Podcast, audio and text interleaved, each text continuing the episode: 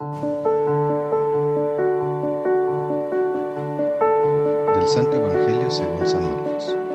En aquel tiempo Pedro le dijo a Jesús, Señor, ya ves que nosotros lo hemos dejado todo para seguirte.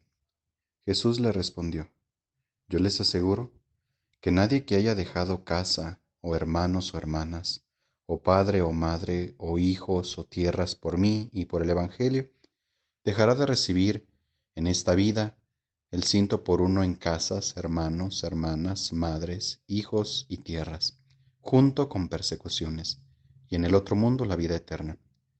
Y muchos que ahora son los primeros serán los últimos, y muchos que ahora son los últimos serán los primeros. Palabra del Señor. Te saludo nuevamente, amigo, amiga de Jesús para Millennials. Seguir a Jesús es abrir nuestro horizonte, expandir lo que entendemos por familia. Nosotros también estamos llamados a experimentar eso, que somos una comunidad, que somos comunión. No sabemos qué esperaba Pedro como respuesta ante esta exposición de su atrevimiento por haberle seguido él y sus compañeros.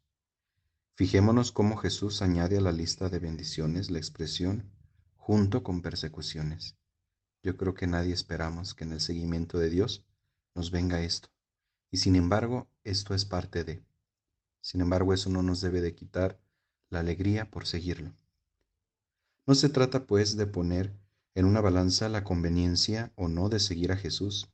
Se trata de poner el corazón junto con la vida en que nuestra vida se planifica al hacer nuestro el camino del Evangelio.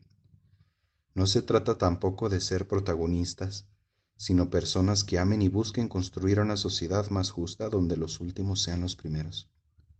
Nuestro interés, pues, no es que Dios reconozca o que nos reconozca por hacerle un bien a Dios, entre comillas, sino que el bueno y generoso es Él, que nos hace compartir una alegría que nadie nos puede quitar, la alegría de ser parte de la familia de Dios.